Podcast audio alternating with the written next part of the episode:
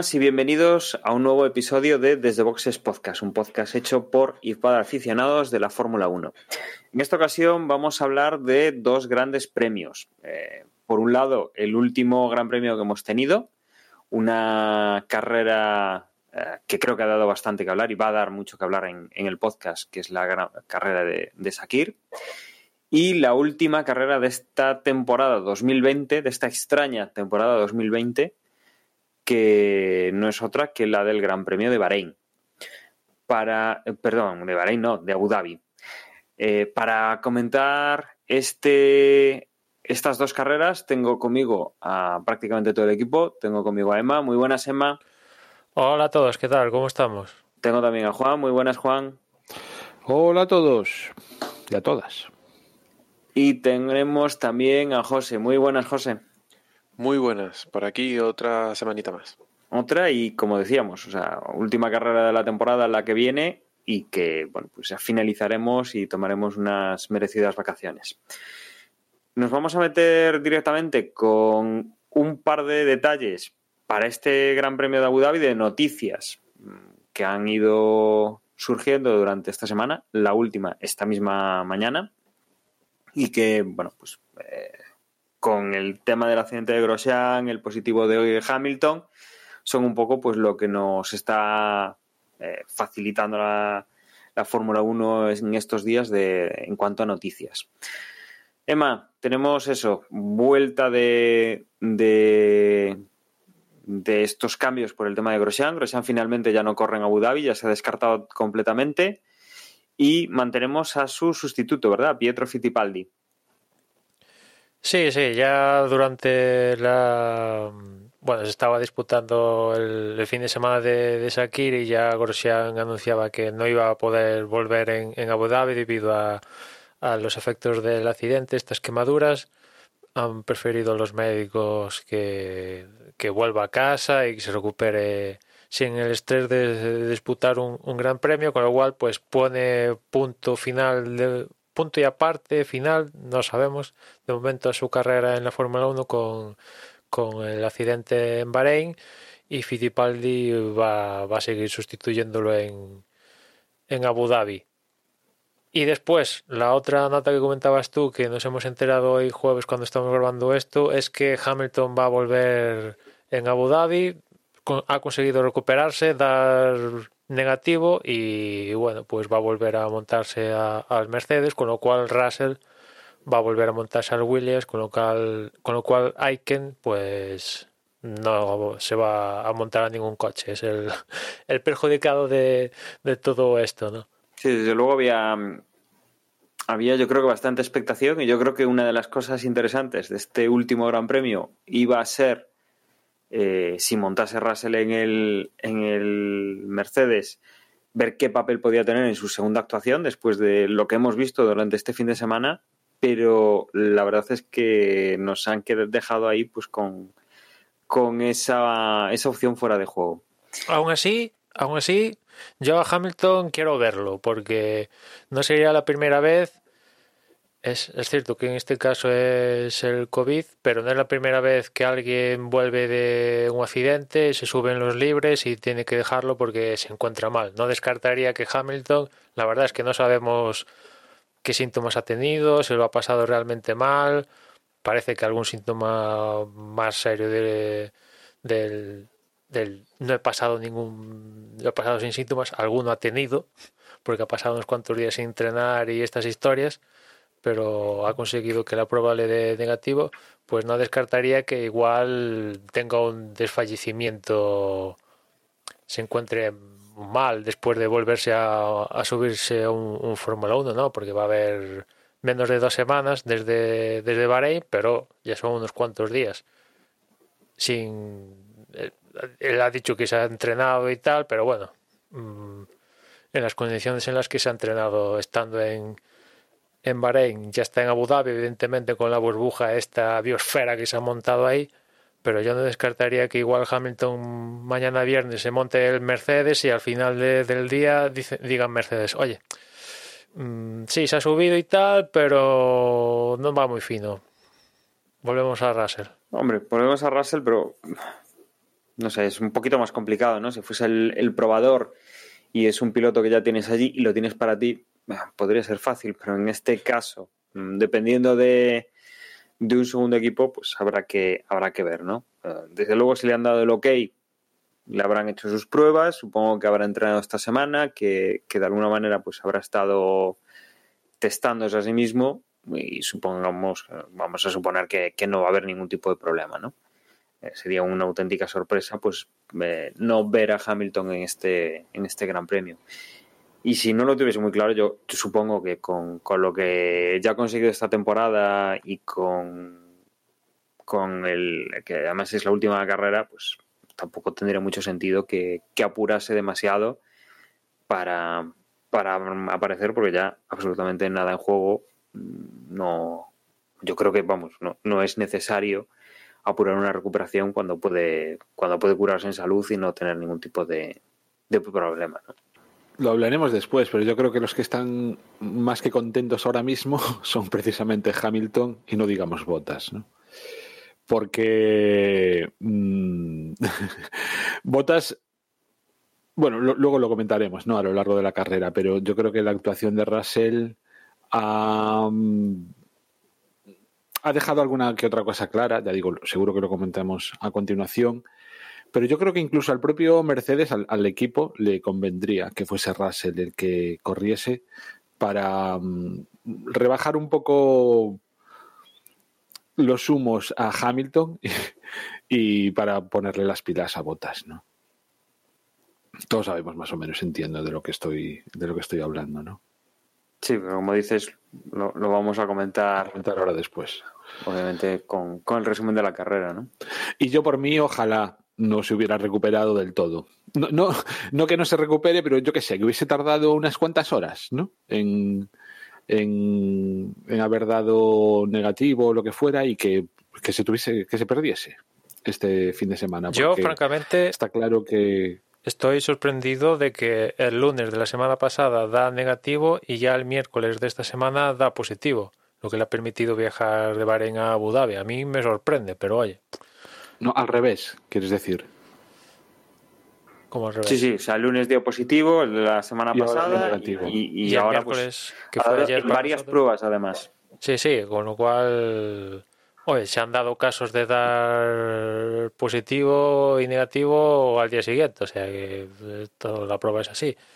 Pero a mí me sorprende viendo otros otros condicionantes dando positivo en otras competiciones, en la misma Fórmula 1 y tal, pero bueno, de suerte. Pero después, eh, esto que comentaba Juan, a mí un poco imagino que igual vosotros no, pero me sorprende que la gente se haya sorprendido viendo el nivel de, de Russell. O sea, ahora entraremos más a detalle, pero a mí no me sorprendió que hiciera, o sea, el nivel que, que, que se mostró en este fin de semana.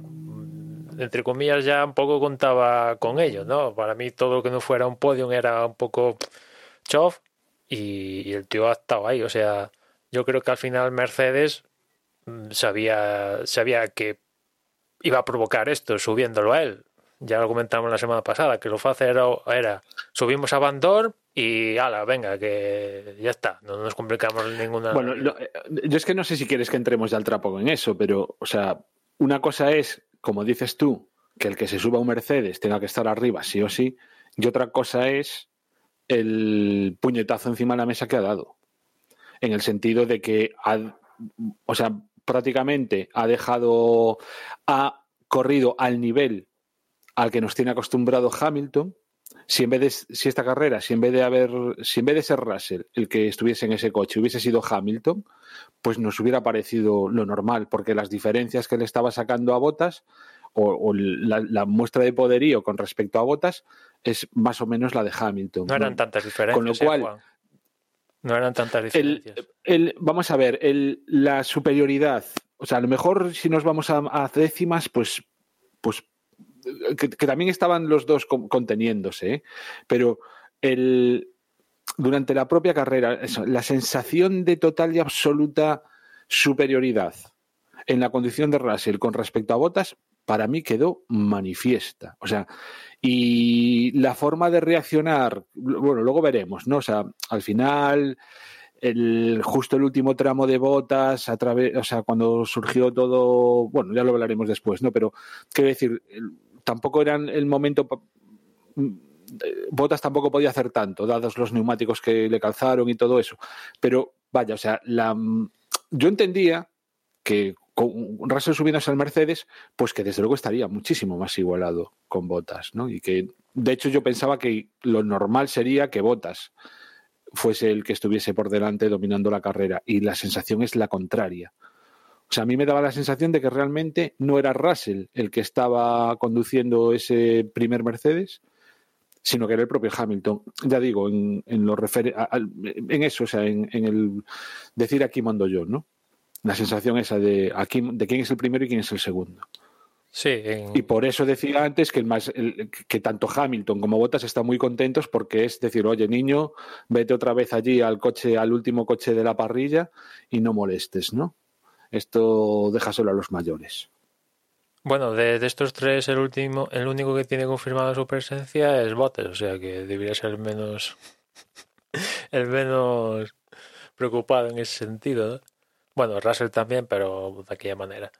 Eh, sí, sí, o sea, la sensación es lo que comentas tú, que, que, que estaba por delante claramente de, Bottas. Es cierto que también yo creo que al final, viendo el resultado de carrera, yo creo que entre que la gente era pro Russell y no sé, alguna cosa, consideración negativa que tenían hacia Botas, yo creo que ha habido gente que se ha cebado con Botas sin tener en cuenta mm, pues esto que comentabas tú de los neumáticos y, en el tramo final de, la carrera y la liada que entraremos después de Mercedes. Es cierto que esto ya lo hemos visto, que Bottas sufre cuando está con tráfico, esto ya, ya hemos visto, pero a ver, mm, aunque pilotara un, un Mercedes, se daban unos condicionantes en un circuito de, de Sakir donde estaban rodando en 56 segundos, o sea, no, era imposible que le quitara dos segundos por vuelta a, a los coches, ¿no? O sea, las diferencias iban a ser mínimas y ya como hemos visto durante la carrera adelantar era difícil. ¿Se podía adelantar? Sí, sí, pero no era no fue tan fácil como en la carrera de anterior de Bahrein con el circuito estándar. Que no estoy justificando a Botas, que evidentemente hay que pedirle más. Es evidente que hay que pedirle más. No puede venir alguien que no se ha subido este monoplaza y estar a la misma altura que él, cuando menos. Hay que pedirle más. Él mismo es consciente y lo, y lo, y lo ha manifestado así. Pero creo que también hay que ser un poco justo en el sentido de que, de que después de la liada de Mercedes, el, más perjudicado de la liada al final fue él, porque se quedó con los mismos neumáticos ahí trastocados de que, que llevaba, mientras que Russell sí que es cierto que tuvo que hacer una parada extra, pero eh, salió por detrás de él y con neumáticos más, más blandos y más, más frescos que, que, los que llevaba Botas. Pero entraremos ahora, ahora en eso, porque antes comentamos la clasificación, donde en la Q1 pues pasó lo, habitual, que se quedó Fittipaldi, Raikkonen, Aitken, Latifi y Magnussen. Aquí decir que, que tanto Fittipaldi como Aitken no pudieron superar a sus respectivos, con lo cual Latifi por primera vez en su carrera deportiva queda por delante de su compañero de, equipo. Y en el caso de Fittipaldi es cierto que al final tenía un, una penalización por cambiar, por estrenar nuevos elementos de la unidad de potencia, con lo cual pues no tenía sentido ir a, lograr un buen resultado en clasificación y se limitaron a, intentar colar a Magnus en, en, en, Q2, cosa que no pudieron hacer y, y de ahí un poco también el resultado de, de, de Fittipaldi, ¿no? Prefirieron favorecer a Magnussen, que yo creo que tiene todo el sentido del mundo, a ver si podía meterse en Q2 antes que intentar hacer una machada que pilotando ese Haas pues tampoco daba para más. Ya metidos en Q2 se quedaron Norris, que la verdad estuvo flojo. Estuvo flojo y después el cambio de unidad de, potencia lo, lo, confirmó. McLaren prefirió, bueno, sabiendo que iba a salir eh, 15 a priori el resultado, decidieron estrenar nueva unidad de potencia, o sea, parte de combustión, el turbo creo que estrenó, salir con un motor un poquito más fresco e intentar recuperar, dada la, clasificación que logró. También se quedó Giovinazzi, Vettel, Albon, quizás lo de Albon, mm, bueno, a estas alturas de temporada no llama mucho la atención que, que se quedara en Q2, pero sí, se quedó en Q2, lo mismo que, que Ocon. Con lo cual se metieron en Q3, décimo fue Stroll, noveno Gasly, octavo Carlos, séptimo Ricardo, sexto Kvyat, que la verdad Kvyat en clasificación estuvo bastante, bastante bien. Quinto Pérez, confirmando el, buen momento que, que por el que está pasando. Cuarto Leclerc, que hizo la vuelta de la temporada para, para lo que maneja. Tercero Verstappen, segundo Russell y primero Bottas, que consiguió llevarse la, la pole. A muy poca diferencia se quedaron Russell y Verstappen, pero bueno, consiguió Bottas la, la pole y eso sí, Russell primera línea. Sí, muy disputada esa primera línea, ¿eh, Manuel?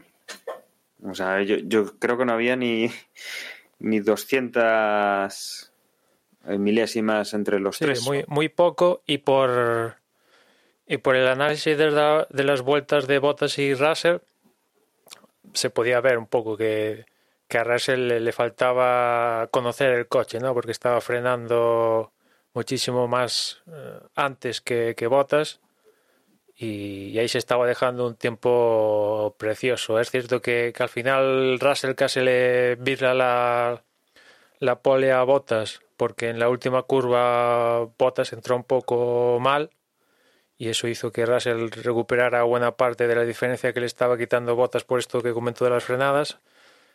Pero bueno, al final Botas eh, cumplió, pero con un sabor agridulce, ¿no? Viendo que Russell pues se queda a nada de, de ti. Desde luego ahora las ganas serían un positivo de Botas que se tuviese que apartar del equipo y que Russell entrase como, como segundo piloto con Hamilton. Te, te, digo una cosa. Ahora, ahora sería lo suyo. Te digo una cosa. Hay las encuestas que se estaban haciendo a raíz de, de, los, de lo de Sakir estaban preguntando si Mercedes debería bajar a, a Bottas y meter a, a, a Russell. Y yo la pregunta que haría es si Mercedes debe prescindir de Hamilton y meter a Russell se ha aventurado. Es en caliente, pero, pero bueno, oye, desde luego el chaval se lo ha currado muchísimo, ¿eh? porque seguro, seguro que hay gente eh, y pilotos que con, con semejante oportunidad, mmm, oye, que, que, no sean capaces de exprimir el coche, pues seguro que no, pero, pero tanto es complicado, ¿eh?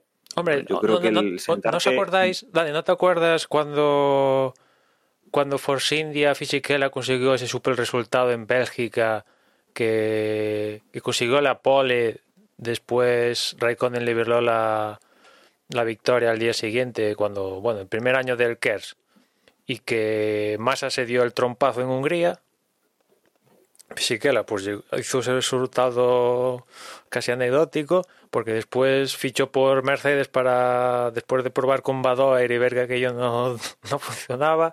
Schumacher al final Michael Schumacher en aquel momento mm, prefirió no, no, su, no subirse y pusieron a Fisichella. Y, los resultados de Fisichella fueron peores que lo que estaba logrando con Force India cuando priori Mercedes ese Mercedes, ese Ferrari Vale, no era la repanocha en esa era de, del que. Bueno, y hablamos.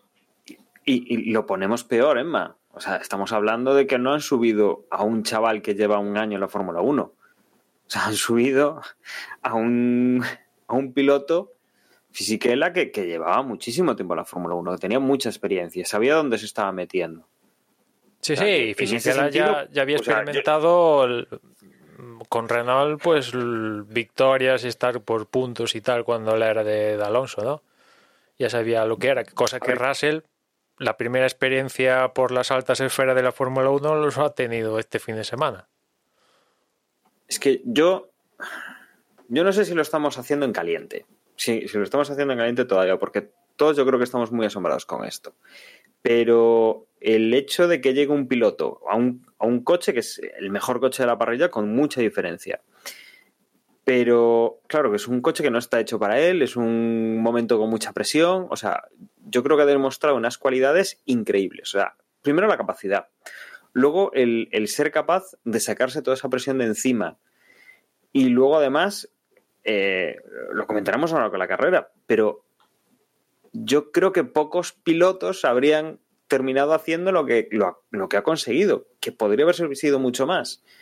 Pero desde luego, eh, me parece increíble el, el fin de semana de veterano, porque además es así, o sea, es un fin de semana de veterano. Yo, yo creo que hay pilotos con más años de experiencia que no habrían sido capaces de sobreponerse Mm. a la presión, a los problemas y sobre todo eso, o sea, el montarte en un coche desconocido para ti y, y adaptarte Sí. tan perfectísimamente a ese coche. Un coche que está pensado para tíos, para los pilotos que tenían, ¿no? Hamilton y Bottas, para 10 centímetros menos, que, que tiene su repercusión a la hora de, de meterse en el cockpit, ¿no? El tío se tuvo que poner un par de botas, un número más, más pequeño para que cuadraran allí con, con los pedales, que, que se puede hacer, ya lo hizo, pero de cara a estar hora y media subido a un monoplaza, pues quieras o no quieras, eh, por lo que comentó que acababa con, tras las sesiones acababa con,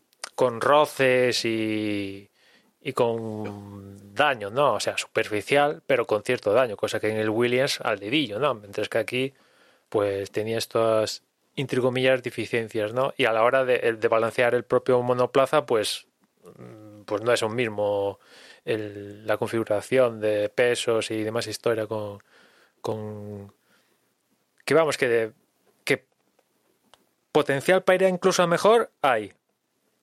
Ya de entrada adaptando el coche 100% con, con, con él. Pero a mí sí me sorprendió algo.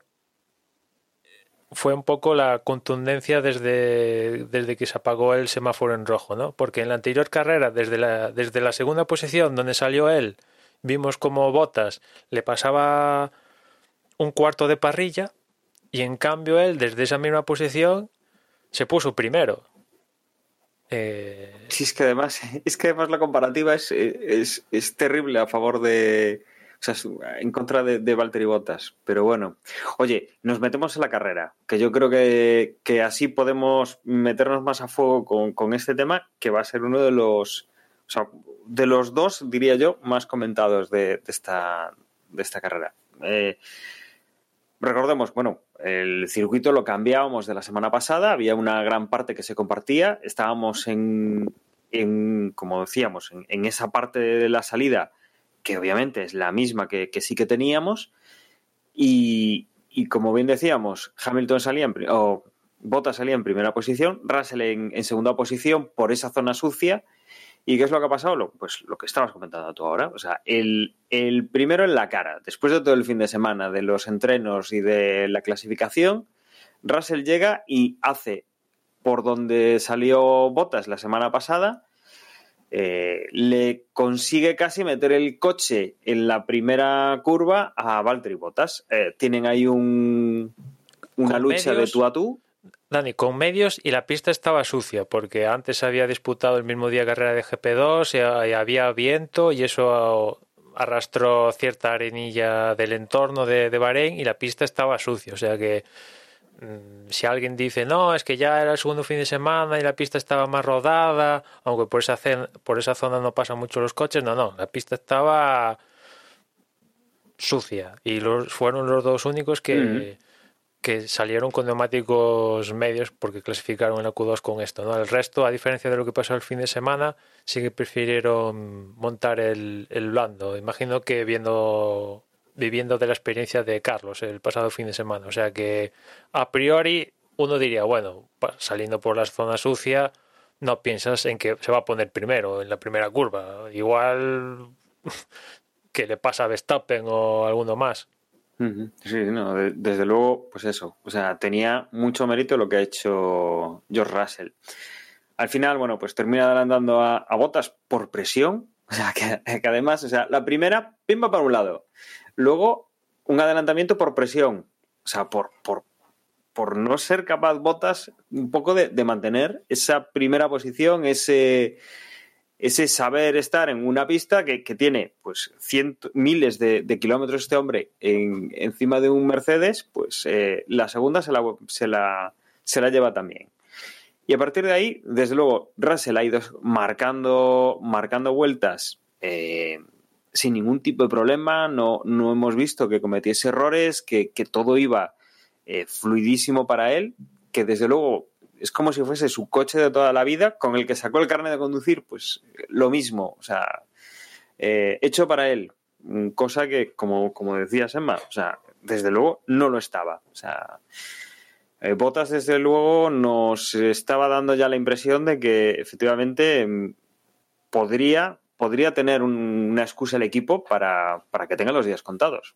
Si no quieren renovarle el contrato este anual que suele tener, pues obviamente bien renovado va a estar. No sé yo dónde, lo, dónde caería, pero, pero desde luego mm, tener tiene, tiene posibilidades de, que alguien lo pueda sustituir y, ya, lo hemos, ya lo hemos comprobado.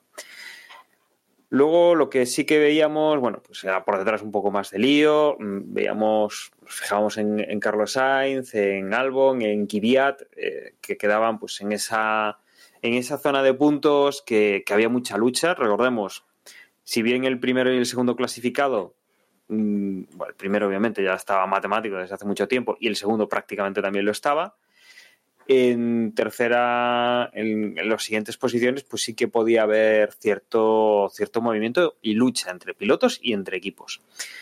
Teníamos eh, que se nos iba eh, Verstappen en las primeras de cambio porque tenía que esquivar a dos coches que quedaban medio de la pista, a Vettel y, bueno, pues se comió una, una defensa y pues se perdía ya el resto de la carrera, tenían que, que retirarse después del, golpe y esto pues mira nos, nos quitaba uno de los eh, rivales más interesantes que podíamos tener en la carrera. Y desde luego con esto pues eh, nos condiciona bastante pues a otros pilotos que teníamos también ganas de ver como Sergio Pérez que quedaba retrasado que tenía problemas y que se veía en la segunda vuelta pues en última en última posición a partir de aquí, pues íbamos viendo un poco esas luchas intermedias, prestábamos mucha atención pues, a lo que pasase en, cabeza, cómo iba rodando George Russell. Y lo que aquí nos ha, eh, nos ha llevado más a, que hubiese emoción ha sido bueno, pues los distintos safety car eh, virtuales que ha habido, que han eh, juntado más los coches, hemos tenido pues a Russell con detrás de su coche de seguridad y, sin, muchos problemas manteniendo posiciones.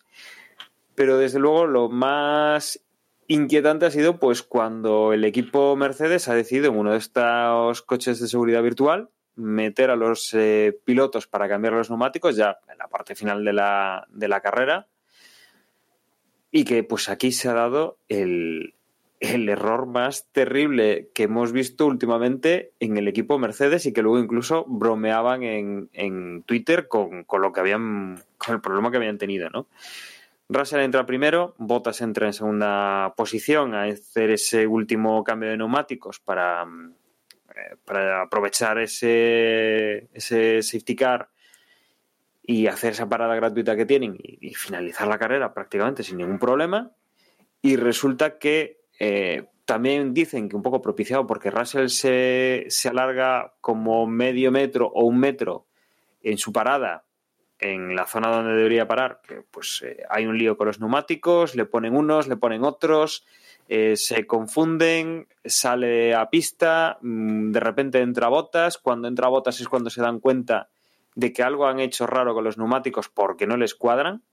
a Bottas le hacen un pit stop larguísimo porque no, eh, no tiene los neumáticos preparados o algo pasa con esos neumáticos y es el momento en el cual pues se dan cuenta que Russell se ha ido con unos neumáticos que no eran los que tenía que poner, que hay algún problema con, por lo menos con alguno de ellos y que van a incurrir en una sanción si no lo hacen volver a la vuelta siguiente a volver a poner unos neumáticos y, y, bueno, salvar esa, esa situación incorrecta eh, por, por, haber mezclado juegos o, por lo que fuese, ¿no? Porque no eran sus juegos o, o, por esa confusión ¿no? que tuvieron inicialmente. Con lo cual, teníamos que Russell había estado llevando la carrera fabulosamente bien, en primera posición, sin ningún tipo de problemas y, sin, sin que la apretasen rivales fuertes, ni siquiera su compañero de equipo, que sería pues el, el que mejor coche tendría a la parrilla. Y, y, lo vemos pues que, que, a partir de ahí pues cae a, posiciones por debajo de los puntos y que esto nos dejaba una nueva carrera en la cual resurgía desde, decíamos, en la segunda vuelta la última posición de Sieco Pérez, que ha venido adelantando durante toda la carrera, vuelta tras vuelta, vuelta tras vuelta, con una estrategia, una parada menos que el resto, y que, que aquí se le, se le aclara la carrera, eh, se va hacia la primera posición, consigue, consigue ponerse de forma, pues eso, muy trabajada y muy costosa como líder de la, de la carrera. Y que bueno, con este problema que han tenido los dos Mercedes, tanto Bottas como, como Russell, pues se despiden de, de un podium que la verdad es que tenía, tenía muy buena pinta. Al final, Sergio Pérez se ha llevado el gato al agua, con Esteban Ocon en segunda posición y con Lance Stroll en tercera. Por detrás venía Carlos Sainz apretando mucho, que ha tenido pues algún ha tenido un problema en el último pit stop que, bueno que querían aprovechar ese virtual safety car que, que, hubo, pero justo Carlos ya había pasado por la, la línea del pit lane, tuvo que dar una vuelta más y ahí pues ha perdido unas opciones de, de hacer ese podio porque finalmente ha llegado cuarto a prácticamente menos de un segundo de, de Lance Stroll. Luego quinto llegaba Dani Ricciardo, sexto Alexander Albon, séptimo Kvyat, octavo conseguía llegar Botas, noveno Russell después de, realizar varios adelantamientos para, recuperar posiciones de puntos y décimo cerraba Lando Norris. Por detrás de ellos Gasly, Vettel, eh, Giovanazzi, Raikkonen, Magnussen, eh, y Pietro Fittipaldi en, esa última posición. Se quedaban fuera Latifi, que había provocado uno de los eh, Virtual Max Verstappen con el, con el accidente del, del, del, inicio, y bueno, también Charles Leclerc, que había también quedado en este, en este golpe. Sí, de, de la calamidad de, de Mercedes, que cada temporada hacen un par de estas, es habitual en Mercedes Mm, a mí el, tema de, del de cómo definirlo el, el mar, Groucho de este estilo de Groucho más allí en, el pit stop la verdad bueno ellos dicen que ha habido que hubo un problema con las RAIs a la hora de comunicar la decisión a los respectivos equipos que se encargan de hacer el pit stop y, y de ahí la, la confusión no voy a entrar ahí si es así, pues le puede pasar a cualquiera. Dentro de lo que cabe, si, si a Russell no le pasa lo del pinchazo, es cierto que el doblete se les fue a la porra, pero al menos tenían podium, o sea que dentro de lo que cabe, si es otro equipo, colapsa y palman todos ante el error. en cambio, pues eh, quieras o no quieras, había que resolverlo y lo consiguieron hacer, más o menos, ¿no? Pero aquí donde pongo yo el dedo en la llaga es qué demonios hacían los Mercedes entrando en el en el safety car provocado por, por Aitken, ¿no? Porque si veis eh, en el historial de paradas, ¿quiénes son los que han entrado en este momento de safety car? Aparte de los Mercedes, gente como Albon, gente como Latifi, gente como Raikkonen, gente como Vettel, o sea, gente que está perdida, más o menos, en la parrilla y que dicen, pues vamos a aprovechar la oportunidad. No gente que está cómodamente en la primera y en la segunda posición, que plantearon una carrera para una parada y por supuesto que les estaba saliendo al didillo, no tenían ninguna complicación con el tercero, eh, porque Bottas llevaba dos vueltas, su neumático era dos vueltas más joven que el de, que el de Pérez, por ejemplo. Eh, o sea, no había ninguna razón, yo creo, para Mercedes meterlos a los dos al mismo tiempo y, provocar una parada eh, en boxes, ¿no? Que cuando, ¿os acordáis? Cuando hablamos del tema de la vuelta rápida, el punto extra de, bueno, igual no compensa, porque meterse en boxes trae sus riesgos, te la estás jugando, pues mira, no sé si ha sido eso o qué, pero aquí es ridículo, es ridículo, de un doblete clarísimo a, perder las opciones y si eso le sumamos ya lo que le pasó a Russell, que estaba recuperando, estaba se posicionó en segunda posición, yo creo que lo hubiera tenido difícil adelantar a Pérez porque Pérez no estaba rodando lento y viendo que costaba adelantar habría que verlo si Russell hubiera podido darle la, la, la victoria a Pérez. Pero, ostras, se les fue a pique totalmente. O sea, si el año pasado mm, les aparecían de la nada las victorias y los dobletes, este año parece, parece que, vamos, eh, se está equilibrando un poco la balanza con respecto al, al año pasado. Y, evidentemente, después del reinicio este y tal, pues el más perjudicado. A ver, más perjudicado fue Russell, ¿no? que tenía ahí la victoria, ya, ya la estaba saboreando y le, tocó recuperar, recuperó, pinchazo, le, volvió a, tener que recuperar y recuperó a puntos. ¿no? Que llegó, llegó detrás de botas y consiguió sus primeros puntos de su carrera deportiva, eh, quedando noveno y además sumando la, vuelta rápida. Es cierto que Botas en esta parte, después de, lo que pasó con, con la parada, y el safety y tal, pues en vez de mantenerse tan siquiera fue a pique. Yo, bueno, esos neumáticos ya decía que, como ya decía, eran más jóvenes que los que montaba Pérez y Pérez estaba rodando a todo gas, pero yo no sé si, si se le enfriaron, también con lo que decíamos, botas en tráfico deja mucho que desear, su estado de ánimo, me da igual, pero no en esas circunstancias de carrera donde al menos mantenerse. ¿Qué te pasa a Russell? Dices, bueno, Russell va con un neumático blando, más joven que el tuyo, que oh, vale, que te pase. Pero por radio estaba Carlos Sainz. ¿Qué hace Botas? ¿Qué demonios hace? ¿Por qué no lo intenta con Stroll? Y no daba, no daba. Y no es la primera vez que vemos como Botas no, en circunstancias similares no, no da. Le pasó Sainz, le pasó a Ricardo, Albon, Kvyat y si la carrera dura un poquito más, hasta le vuelve a pasar Russell. La verdad que yo creo que anímicamente Botas tocadito un poco está.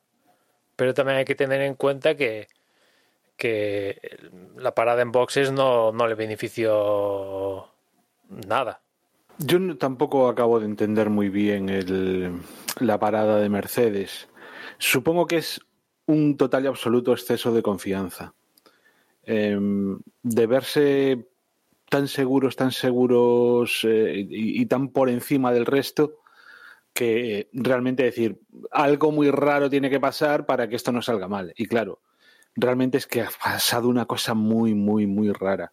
Yo creo que es la primera vez, yo no recuerdo al menos, otro caso en el que se haya dado un error similar, en el que a un piloto le pongan los neumáticos de adelante suyos y los de atrás de su compañero de equipo. O sea, no recuerdo ese error jamás, con lo cual mmm, los miedos que podrían tener serían más bien eh, pues perder tiempo, pues porque se encasquilla una rueda, porque no son capaces. Es decir, ese tipo de errores a los que estamos más habituados. Algo tan extraño, tan sumamente extraño como esto, pues eh, es algo que probablemente a partir de ahora se, se tenga más cuidado en ello, ¿no? Se, se, tomen medidas para que no vuelva a suceder. Pero a priori es algo tan absolutamente extraño que ya digo, o sea, no creo que eh, por la cabeza de nadie en Mercedes se les ocurriese esto. De todas maneras, Mm, no deberían haberlo hecho. Una cosa es, yo muchas veces lo tengo dicho, sobre todo, no tanto por Mercedes, sino por otras escuderías, cuando Ferrari estaba ahí en la pelea en temporadas anteriores, que yo decía, es que Ferrari da lo mismo, o sea, le saca tantos puntos Mercedes que lo que tiene que hacer es, como sea, ir a intentar arañar el, eh, mayor número de puntos y, el, y hay que arriesgarse y hay que hacer lo que sea. Pero claro, no, no es eso, no, es, no son las circunstancias de Mercedes. Entonces, pues yo qué sé. habría sido muy bonito para el chaval, pues no solo llevarse el.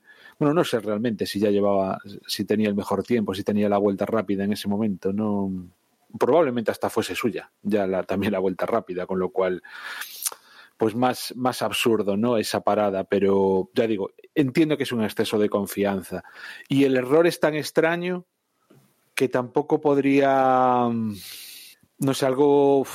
He leído una explicación por ahí, que unos escucharon una cosa en la radio, otros otra. La verdad es que tampoco me he podido enterar, porque, bueno, yo como siempre últimamente no tengo tiempo ni para escuchar podcast de Fórmula 1, con lo cual. Pero. Mm, en, en, todo caso, me parece que es una cuestión más de mala suerte que, que, de otra cosa. Supongo que un exceso de confianza de decir somos tan superiores al resto que podemos entrar y, y por qué no. Entiendo que, fue algo así. No, no sé. Y, y con respecto a si al final la actuación de Botas, pues sí que es cierto que, claro, como al final, como le tuvieron que volver a poner los neumáticos que justo había había se, los habían cambiado o sea, le tuvieron que poner los mismos que, con los que había entrado em, y encima en esas circunstancias estarían fríos y todo eso, em, vale que tiene una disculpa buena, pero es que llegó a hacer, llegó a hacer un tapón. O sea, a Carlos Sainz probablemente le fastidió el podium. Bueno, no, entendámonos. Mm, no, no le fastidió el podium porque lo normal hubiera sido que Bottas hubiese sido capaz de ir adelantando y que al podium llegase el propio Bottas. Pero quiero decir, si Sainz es consciente de, la situación y hubiese dado todo lo que o sea, hubiese adelantado a Botas antes, no hubiese tardado tanto en eh, o sea, no, no, no, Botas no le hubiese hecho perder tanto tiempo, muy probablemente sí que hubiera sido capaz de pillar a Stroll mucho antes y probablemente sí que le hubiese, dado tiempo a adelantar, porque al final, aunque llegó hasta la distancia de DRS, era ya la última vuelta y... Que, hay Carlos, ¿qué hace Carlos diciendo, casi empujando a botas que adelante Stroll? Yo cuando escuché la conversación por radio, digo, adelántalo, joder, si va lento, métele el coche. Ya adelantarás tú a Stroll. ¿Qué haces ahí empujando a botas para que adelante Stroll? Adelanta tú a botas, joder, pero que eh, faltando 20 vueltas para el final, si es la vuelta 2 o 3, digo, pues vale, venga, a ver, quizás tal, pero faltando 20 vueltas van todos a saco, porque sabían que estaban todos a saco, estaban todos lo mejor que posible, tal. Carlos, joder, si lo tienes, que empujándolo, adelántalo, joder. Pero yo es que me imagino que era la. Em, era tan inusual tan, tan absurdo a priori, ¿no? Esa situación de que un Mercedes te esté haciendo perder tiempo, que yo entiendo que Carlos, o sea, decía, ¿para qué me voy a matar yo a adelantar a botas si me va a adelantar en cuanto se le ocurra? O sea, pero no, la circunstancia... Claro, y entonces, pues por eso, entiendo que por eso se quejaba. Hmm. Y luego, bueno, aunque sea cambiar un poquito de tema, o sea, volviendo a Russell y a, la superioridad manifiesta, es que para mí hay detalles que, que, me llamaron la atención, como por ejemplo, en, antes de que pasaran todas estas historias, cuando estaban los dos contemporizando ahí, ahorrando motor, ahorrando de todo, que en un momento dado Russell pregunta por radio si Botas está aprovechando los arcenes o no. Porque, o sea, quiero decir, es ese nivel de, control de la carrera, de decir, ojo, que como él esté metiéndose por los ardenes, yo también. O sea, a, ese punto, ¿no? Ese, esa madurez, esa, ese, ese expertise, ¿no? Que te da, que da, da la sensación de que son los años y que, y, esas picardías pues ya son como de zorro viejo más bien, ¿no? Más, no el querer hacer lo que tu compañero, sino el estar atento a lo estar haciendo, ese tipo de cosas a mí eh, son las que me encantan y por lo que digo que igual no en, décimas de segundo estaba siendo mucho más rápido Russell, pero sí la sensación de poderío y decir eh, soy mejor ¿no? que, el, que el otro. Yo por intentar resumir un poco mm, los puntos que habéis ido comentando y hacerlo rápido, em, respecto a la parada de McLaren, uy, perdón, de McLaren, ya empezamos bien. La parada bueno, esa también tiene sus cosas. Em, ya he cambiado de tema sin querer. Em, a ver, yo entiendo por qué Mercedes hace la parada. Lo hacen habitualmente cuando tienen la parada gratis. Eh, tienen tanta superioridad, es lo, que, es lo que decía Juan, es un exceso de confianza. Tienen tanta superioridad y como normalmente sale bien, para ellos es más riesgo em, no hacer la parada y, que pueda haber un posible safety car o un accidente o lo que sea y perder una ventaja kilométrica a, mm, hacer esa parada, eh, asumir los riesgos que lleva un, un, pit stop, que normalmente siempre lo hacen bien o muy bien, y, y rescatar esa parada gratis, poner ruedas, ruedas nuevas, tratar pinchazos, etcétera, y tirar hasta final de carrera. Por una vez les ha salido mal. Tampoco podemos ahora demonizar al equipo porque a todo lo pasado es muy fácil ver que la decisión fue errónea, pero si no hubiese pasado nada, no estaríamos hablando de esa parada porque hubiese sido una parada más. Es un error humano y estas cosas pasan. Em, para mí tiene más importancia lo que decíamos de la superioridad de Russell.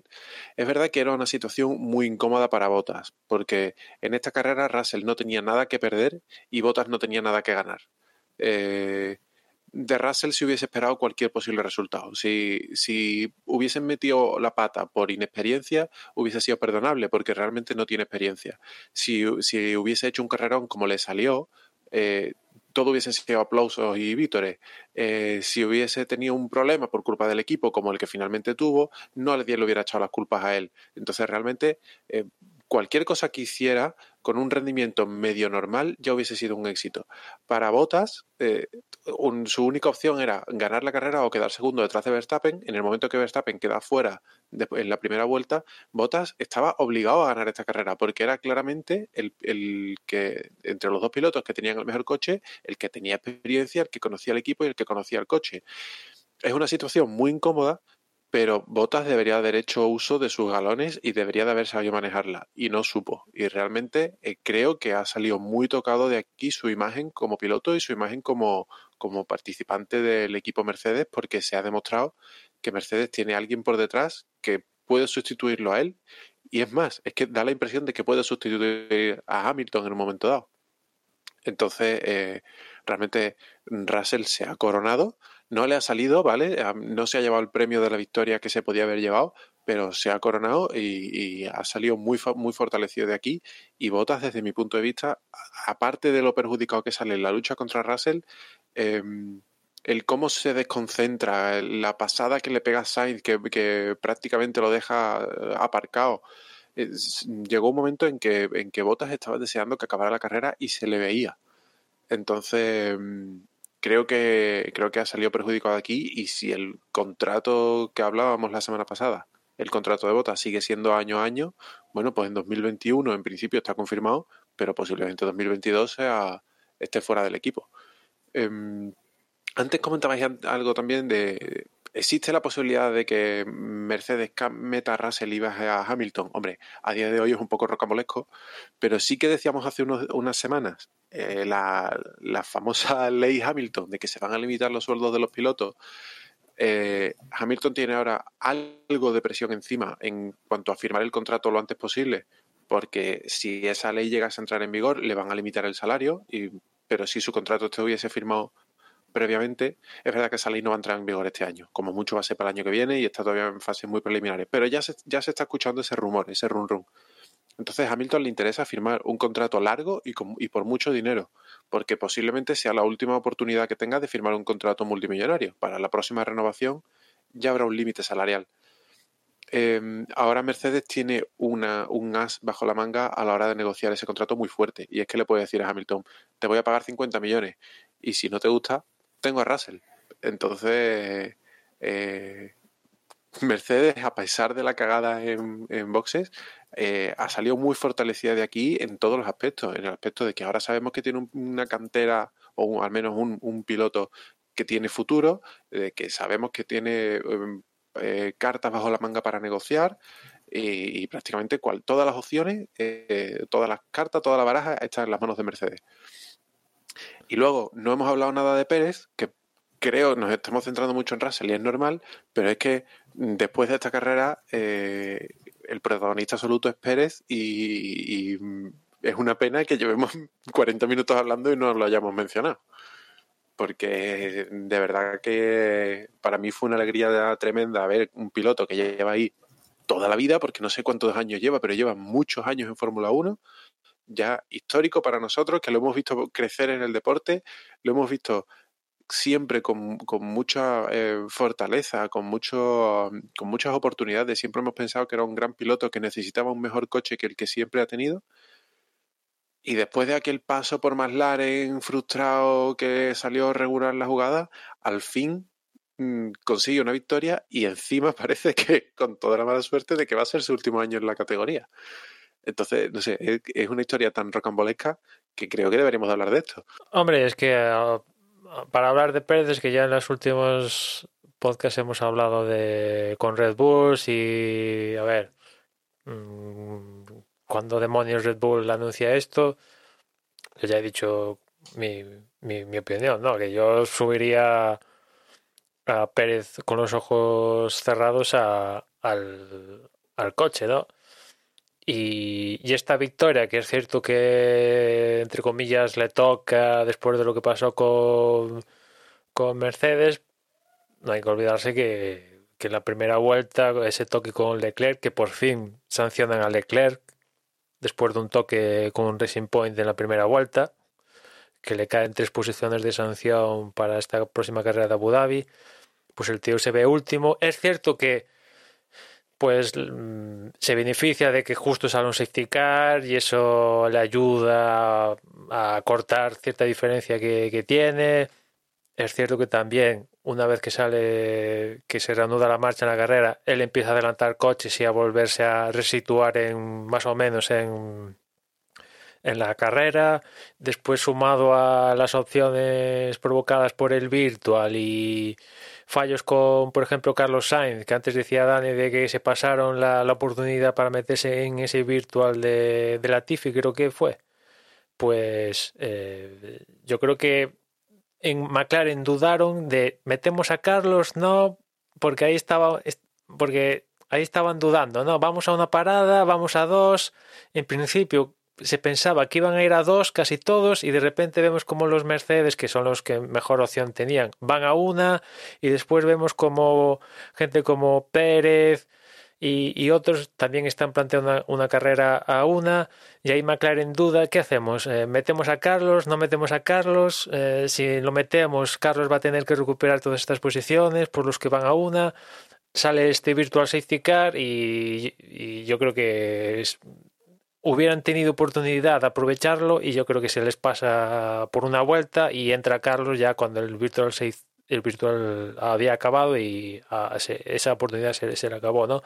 Y entre pitos y flautas, pues eh, la verdad que para el resto de pilotos que Pérez haya conseguido la victoria habiendo estando en la segunda vuelta último es un un toque de atención. No puede ser que un tío pase por la segunda vuelta último y otro, pongamos, un Ricardo, un otro que esté entre los diez primeros, puede ser que alguien venga de las catacumbas y te virle una victoria.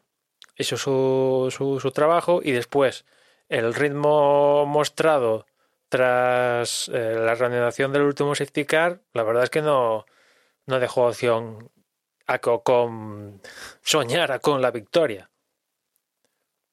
Es que incluso si, si Russell no hubiera tenido el pinchazo, como decía, yo creo que lo hubiera pasado mal para darle la posición a, a, Pérez.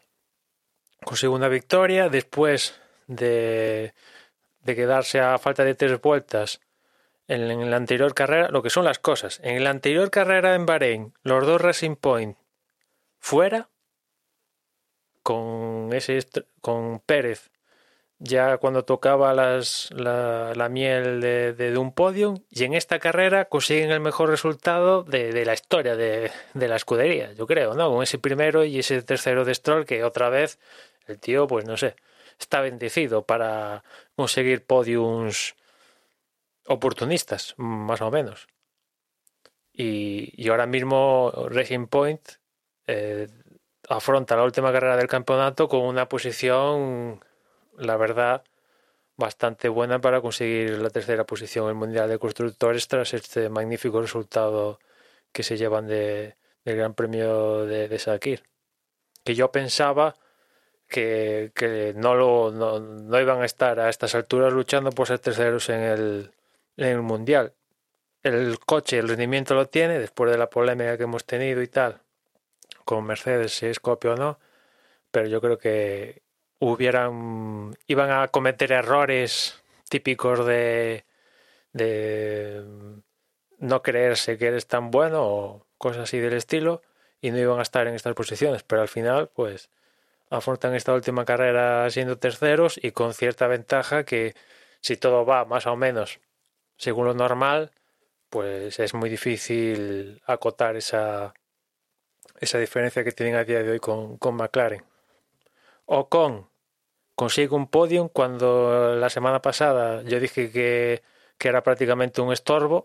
La verdad que lo sigo diciendo, aquí no ha estado mal, evidentemente, acaba de ser segundo, pero yo creo que, que con, un resultado aislado, porque yo creo que esto es un resultado aislado, no es que se lo haya trabajado y tal. Evidentemente hay que estar ahí para, ser, para amarrar este segundo, pero yo creo que Ocon tiene que mejorar bastante, porque este año Ricardo y el próximo año Alonso, y si todo va según lo normal, va a meter, va a tener que mejorar bastante si quieres estar, no quedar en evidencia, básicamente, ¿no?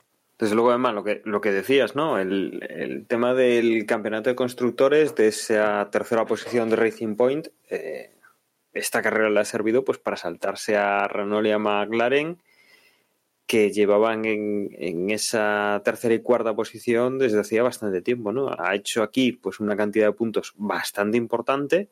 Como dijimos en su momento, eh, había zonas de, de, los campeonatos de, de, constructor y de pilotos bastante apretadas en las cuales podía haber movimientos, pero desde luego lo que no nos imaginábamos era esta, este salto importante en cuanto a puntos de, un equipo o de un piloto. ¿no? Y, aquí, pues, eh, en, clasificación de, equipos, pues desde luego Racing Point lo tiene ya prácticamente en su mano para, conseguir esa tercera posición que desde luego no nos esperábamos que, saltase de esta manera. Pues sí, y, has comentado antes una cosa que se me había pasado de mm, eh, que pensamos que Red Bull debería de cambiar a Albon por, por Pérez, realmente Red Bull ahora tiene muy pocas excusas para mantener a Albon cuando en el mercado hay un piloto como Pérez que ahora es ganador de una carrera.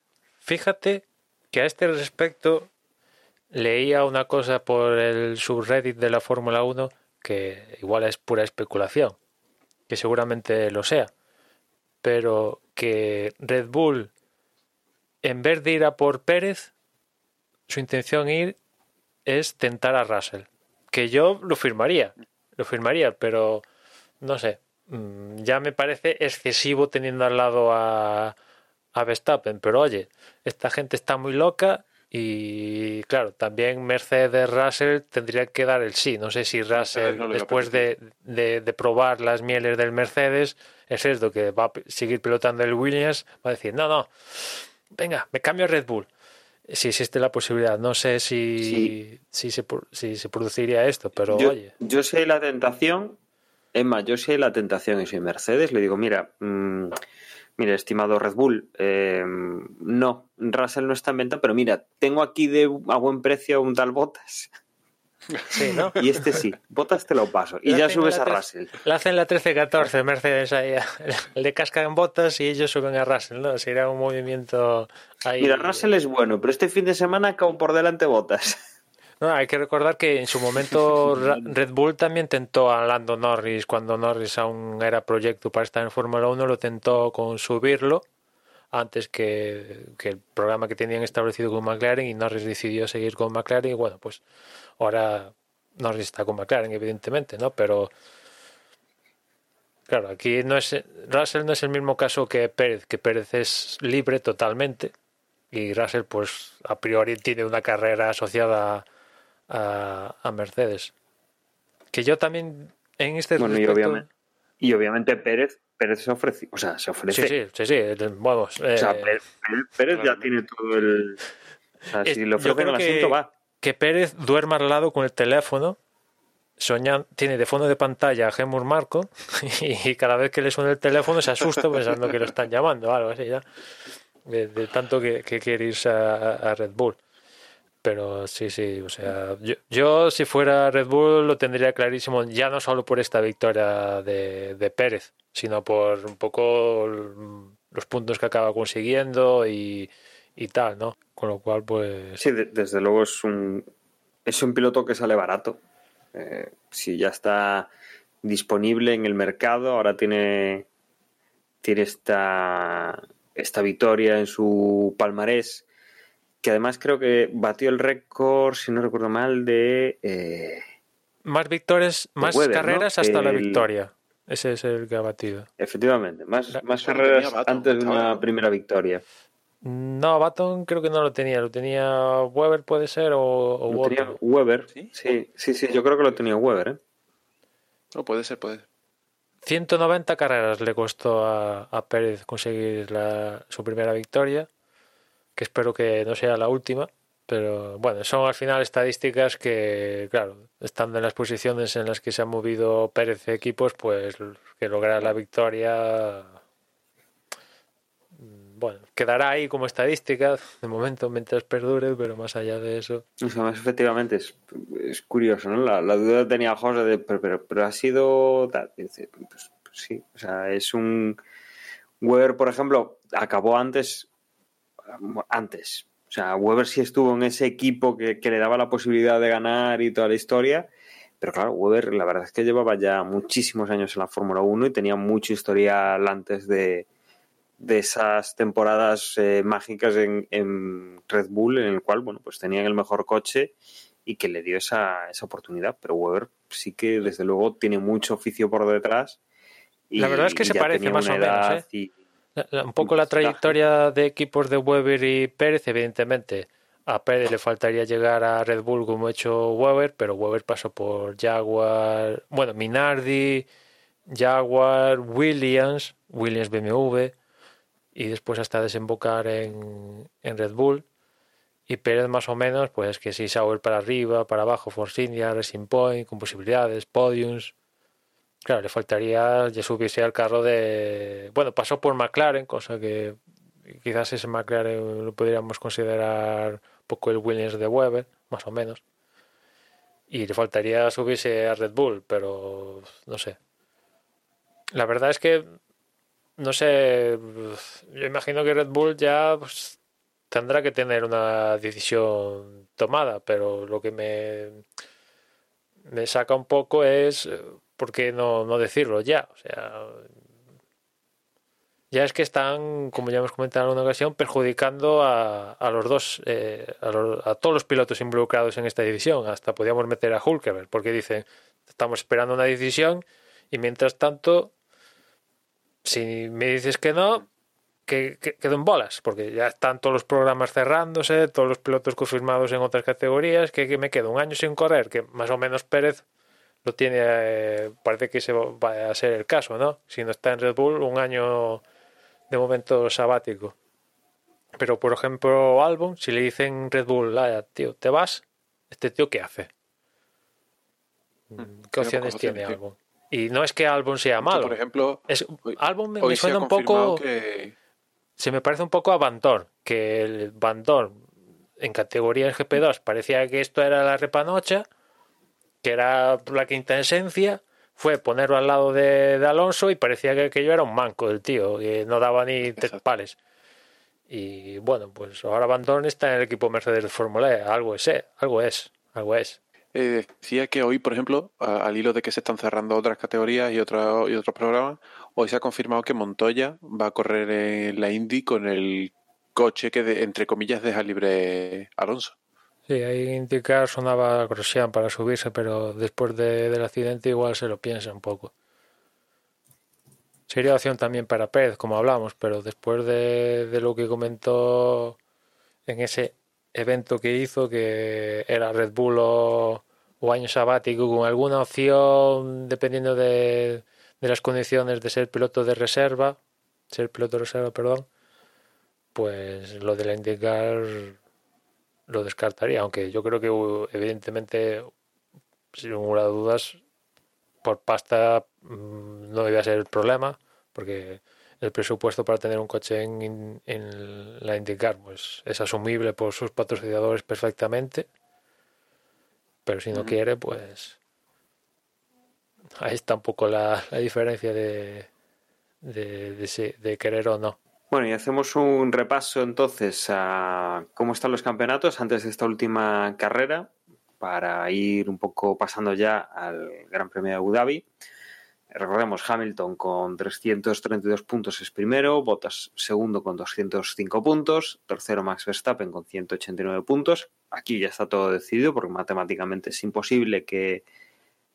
Bueno, matemáticamente es imposible, no, eh, podría ser matemáticamente posible el, sorpaso de, Verstappen a Bottas.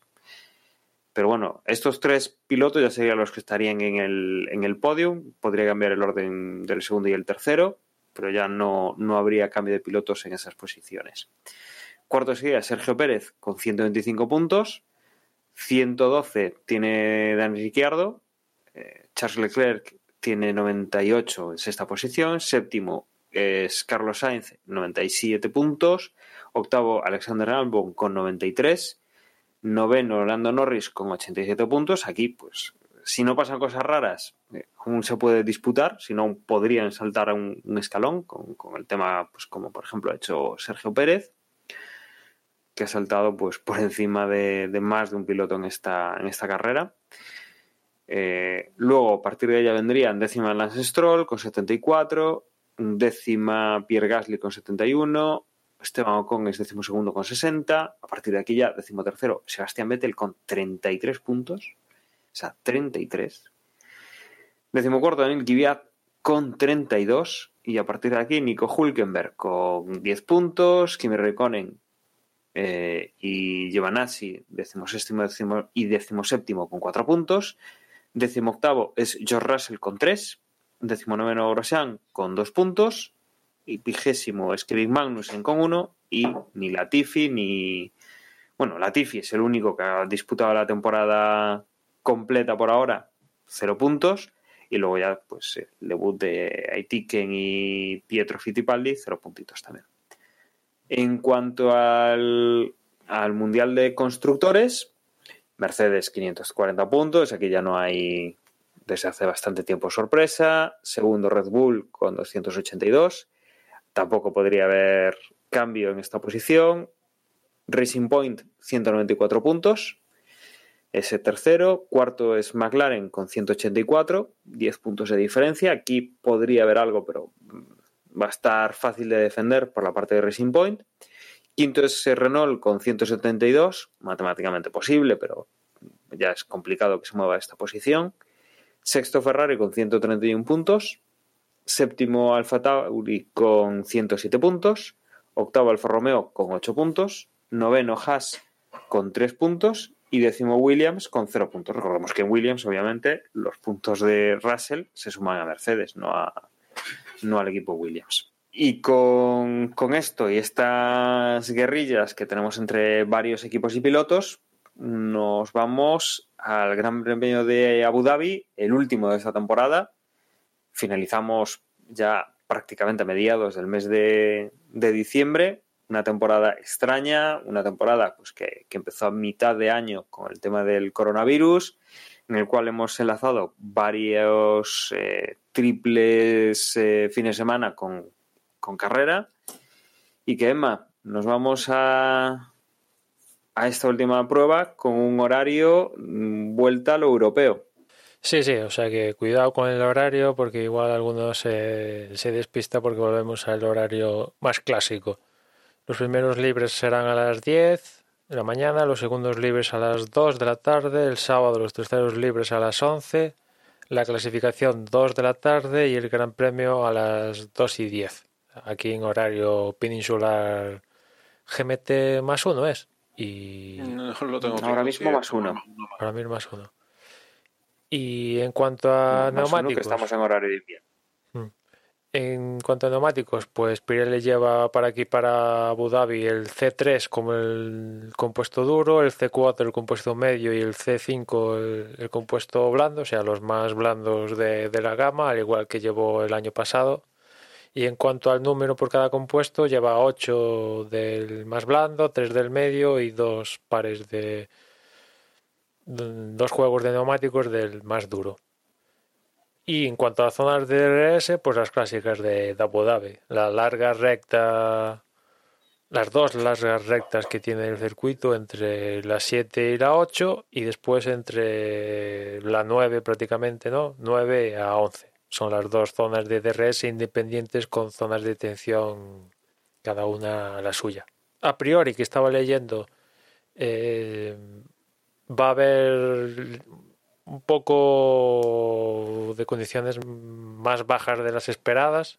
Se espera, según lo que vimos el año pasado, teniendo en cuenta que los neumáticos, los juegos, o sea, el- el- los compuestos son los mismos. El año pasado fueron ganó Hamilton yendo a una parada, casi todos fueron a una parada, es cierto que alguno fue a dos, con lo cual a priori pinta a una parada, pinta a lo que es Abu Dhabi, ¿no? Salvo contadas excepciones, que ahora no recuerdo si ha habido alguna excepción.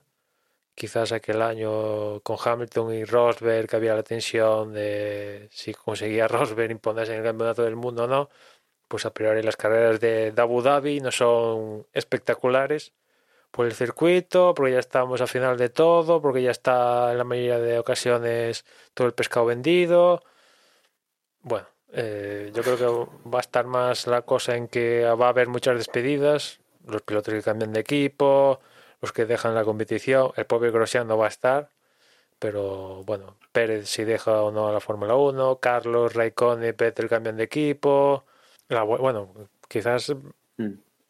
lo interesante, si es que eso es interesante, es Hamilton, ¿no? Bueno, lo comentábamos al principio del podcast. Va a venir para darlo todo y hacer una machada e intentar doblar a botas para, para decir aquí estoy yo o va, se va a contentar con cumplir el expediente y ya está. A ver si lo que ocurre es que Botas eh, le sale la carrera perfecta, le, lucha el, el- el gran premio a su compañero de equipo y, y bueno, se viene arriba para intentar que no lo echen el año que viene, para que le renueven ese contrato anual que tiene siempre eh, que firmar. No sé, desde luego es una carrera que, que ya llega muy tarde en el año, que, que se nos ha hecho muy, muy condensada esta segunda parte del, del 2020, la cual pues hemos tenido carrera sí, carrera también, muy poco descanso. Y que lo peor de todo es que aunque ha habido emoción, el campeonato ya está decidido desde hace un montón de tiempo, eh, que la única duda era cuándo iba a ganar Hamilton el, el campeonato del mundo, la verdad es que, no sé, aquí yo creo que poco, poco más nos queda por ver. Mm, Yo creo, Desde Dani, luego, no, sé ojalá- vosotros, sí, pero es la primera vez que recuerde que veo Fórmula 1 que voy a ver una carrera con los adornos de Navidad ya puestos. pues Y eso sí, que hay gente que ya ha puesto es los que, adornos en que- noviembre, o sea que... Es que lo hemos comentado más de una vez, es que a estas fechas, cuando, cuando grabábamos el post, o sea, el post de la temporada completa en, en diciembre, pues era más o menos cuando ya teníamos hecho esa grabación, nos coincidía más o menos con el puente de la Constitución, un poco con, con el antes de las eh, cenas navideñas y de, de todos los compromisos que hay en esta, o que solía haber en estas épocas, porque este año es bastante especial. Y sí, la verdad es que pues, pues se, hace, se hace raro. O sea, están los adornos puestos, está ya otra historia y, y, desde luego yo creo que poco tiene que aportar ya esta, esta carrera. Sabemos que, bueno, que raro será que llueva, que haya algo que, que haga, pues no sé, que, que, hablemos la semana que viene de esta carrera como, oh Dios mío, lo que tal ha pasado en este, en este Gran Premio de Abu Dhabi, ¿no? Que no comentamos qué, qué, qué os ha parecido el circuito este de, de, de Shakir. Bien, a ver, no es el mejor circuito de la historia, pero aporta algo distinto, no sé, está bien. Yo a mí la parte nueva me gustó. Circuito. Sí, Ese trocito nuevo con esa curvita final, y tal. Hmm, yo creo que siempre que he estrenado un circuito, salvo casos muy particulares, eh, como por ejemplo se me viene a la cabeza India, que nunca me dijo nada, eh, cuando, cuando estrena circuito siempre hay algún tipo de aliciente, algo, algo te pica y la novedad siempre, siempre está ahí si se repitiese este circuito durante cinco años, pues a lo mejor nos aburriríamos de él y diríamos que la antigua configuración, antigua entre comillas. Sí, aquí eh, tuvo el condicionante este de Mercedes, pero... ¿no? Que quizá ha amplificado. También. también. Provocando este podio también par heterodoxo. Parte de la emoción que parte de la emoción que estamos atribuyendo a un nuevo circuito puede ser eh, el hecho de que no estaba Hamilton también. también Eso claro. le ha dado mucho, mucha vidilla a la carrera. Pero aún así, esos adelantamientos. Sí, que ha ganado alguien, que, se, que en la vuelta 2 estaba de segundo. Sí. sí, sí, claro, evidentemente. Eso forma parte de, de, de, esta idea, ¿no? Pero esos adelantamientos que vimos por parte de Russell a Bottas y de Carlos a, a, al propio Bottas en esa zona nueva del circuito, que es lo nuevo que, que estrenamos para, para, este, para este Gran Premio de Sakir, la verdad que. Oye, está, está a mí me gustó. Es cierto que cambia la dinámica y cada vuelta sean 50 y pocos segundos. Y lo que dice sí, que José, son un montonazo igual... de vueltas sí. y que, que, son muy rápidas. Y...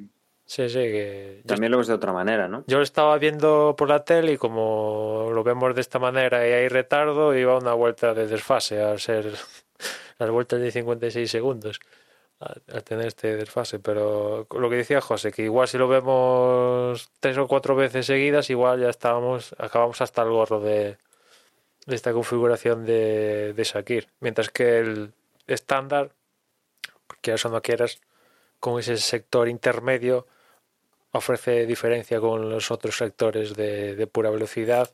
Y tal como vimos en la anterior carrera hubo más adelantamientos, cosa que aquí que a priori dices, bueno, es que es acelerar y frenar, pues al final costaba adelantar lo suyo, ¿eh? Se formaban estos carril, estos trenecitos de DRS y no había manera de, en muchos casos, de, de, de adelantar. Pese a que tú si ves el trazado sobre el plano, dices, bueno, aquí tiene que haber adelantamientos a cholón. Si es que nosotros vemos muy fácil lo de adelantar, Emanuel. Estamos, estamos acostumbrados a que cuando hay una recta larga, con tu coche coges y dices, ah, aquí seguro que hay línea descontinua y adelanto y tal.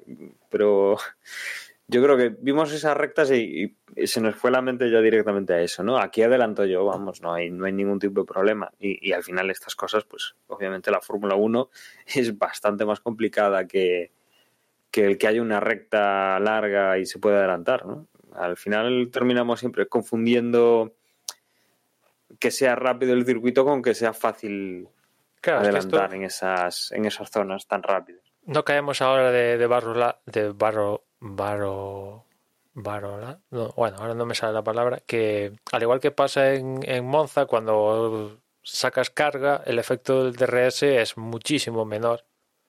Y claro, esto al final claro. se nota, ¿no? A la hora de, de, de adelantar con estos coches que piden el DRS para provocarlos que es una de las cosas que estoy deseando, que, que, que, que Fórmula 1 se cargue el DRS, que por desgracia no lo van a hacer. Pues Emma, eso ya sabes, eh, como la Navidad de este año, el año que viene no toca, ya tocará si eso en el siguiente cuando cambie el, el reglamento, ¿no? Que, que justamente le que esperar un añito para una Navidad normal y, y otro añito más para una temporada de Fórmula 1 con nuevo reglamento que supuestamente venga encaminado a solucionar no, no. los problemas que hemos sí. tenido este y que Sí, precisamente lo decía por eso, que en teoría estaba previsto con mm. el nuevo reglamento que lo quitaran y lo que leía es que lo iban a seguir manteniendo. O sea que de ahí mi, mi decepción. Ahorro de costes, habrán hecho un montonazo de, de sistemas para, para esto y, y para no tirarlo. Por, por cierto, estaba ahora buscando, tiene la Fórmula 1 moderna. estaba ahora le- leyendo las noticias de última hora y ya hay una última hora y es que el, CEO de Ferrari con efecto inmediato deja de ser el CEO de, Ferrari, o sea, Luis Camilleri ya no es el CEO de, de Ferrari, lo sustituye de forma provisional en busca de un nuevo CEO John Elkan y bueno, cuestiones personales, dice Camilleri, y por eso deja a Ferrari.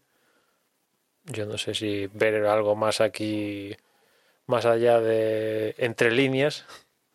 Ahora mismo es noticia de última hora y no sé si, es algo más, si esto tiene que ver con, con la escudería de Fórmula 1 o qué demonios, o, o realmente le pasa algo, yo qué sé, a Camilleri. Otro cambio de directiva. Ferrari lleva más cambios de directiva ya que... Sí, de- desde luego es un año, a, ver, a nivel global, es un, año complicado para, para el sector de, del automóvil, ¿no? O sea, ya no solo para Ferrari en la Fórmula 1, pero bueno, no, no sé. O sea, efectivamente es lo que dice José. Hemos pasado por, por cambios en la plantilla de Ferrari que, que, a ver, tampoco es que sigas, pues eh, sí que sabemos, por ejemplo, el fichaje de, de Luca de Meo hacia Renault, quitándoselo a SEAT, pero bueno, tampoco eres consciente de estar oyendo que, que SEAT pues ha cambiado a un directivo y ha puesto a otro. No sé, estas salidas normalmente no, no suelen ser tan, tan continuas, ¿no? O sea, suele ser un puesto un poquito más estable. Una inversión o una proyección a algo más de plazo, pero desde luego lo de Ferrari, efectivamente, sí. O sea, es, es curioso la cantidad de cambios en puestos importantes relacionados directa o luego indirectamente con la Fórmula 1 que está teniendo. Por cierto, Binotto se pierde la carrera de, de Abu Dhabi. Aquí no es porque decida estar en fábrica para el proyecto del próximo año, sino que, que al parecer tiene una enfermedad que claro, todo el mundo se le viene a la cabeza, bueno, será el COVID. Pues no, dicen que no, que es algo que cogió en Bahrein. Yo qué sé, sabrá, tiene un problema digestivo, vete tú a saber. O igual al final acaba siendo COVID. Pero el caso es que se va a perder el Gran Premio de Abu Dhabi y la despedida de Vettel del equipo. Y, y otra cosa, que ahora que me acuerdo de la despedida, que, al final la FIA no ha permitido a Carlos hacer en los test post Abu Dhabi pruebas con, con Ferrari y también a los respectivos Vettel y Ricardo también no les permite hacer las pruebas con las nuevas escuderías, con lo cual las cosas se quedan como estaban hasta ahora, que es que a Alonso, Kubica y Buemi se les permite estar en estos test y ya está. Jóvenes, jóvenes y prometedores pilotos, ¿no? Los pilotos del mañana. No sé qué edad tendrá Wemi ahora mismo, pero vamos, desde luego. Hombre, Buemi ya debe calzar los treinta y tantos. Kubica cumplió esta semana 36, creo, si no voy mal. O una cosa así. Alonso está a los 39, Sí, sí, ya va camino, o decíamos, sea para que. va- lo- la- los- vaya telita. Jóvenes promesas. Sí, sí, bueno, esa era la broma que, que hicieron varios, ¿no? Entre ellos, entre ellos Ricardo, para, para eludir la pregunta esta, ¿no? Que yo creo que aquí la FIA se equivoca, ¿no? Permitiendo a Alonso, Kubica y tal, pues permite todos. Y ya está. Sí, lo- es lo que decíamos la semana pasada. Mm, Yo entiendo que han hecho esa normativa de, bueno, mm, para jóvenes pilotos y pilotos que no sean jóvenes, pero que no, que lleven X tiempo sin competir. Pero al final, em, yendo al caso real, eh, hay pilotos que cambian de equipo y que, y que se van a ver en una desventaja no tanto desventaja, pero bueno, sí que se, le- se les va a perjudicar de alguna forma, eh, dejando correr, en este caso, a- o, practicar, en este caso a Alonso, y no dejando, por ejemplo, a, a Vettel o a, o a Carlos con sus nuevos equipos. eh, no pasaría nada si la FIA levanta esa restricción y admite que pilotos que cambian de equipo también puedan participar en esos test. Creo que sería una forma de apaciguar las aguas.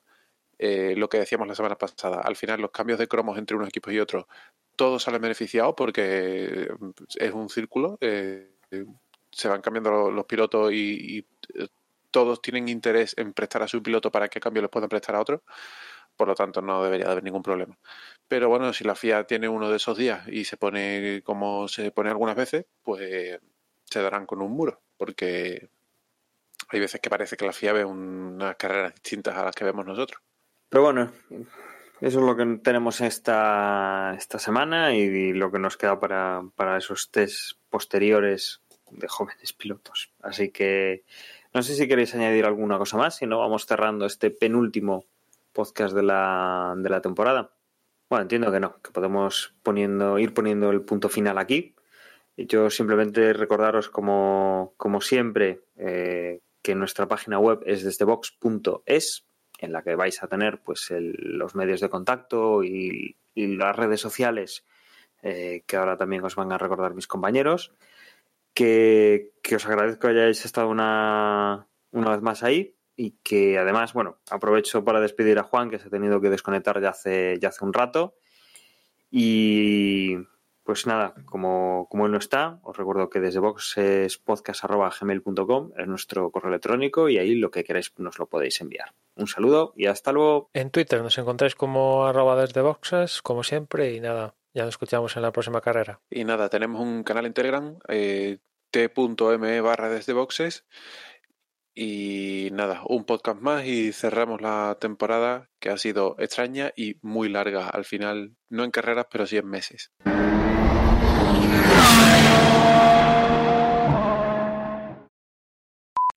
Pues nada. Yo como se me despierte la niña tengo que salir pitando también, así que... Yo como se estrella Grosan lo tengo que, que retirar también, o sea que... Now recording. Venga, ¿todos listos entonces? Sí. Eh, sí. Espera, espera, espera. ¿Es, es esto desde boxes? Sí. Sí, esto es desde boxes, sí. No, decía la, la, la configuración que tengo en Audio Hijack.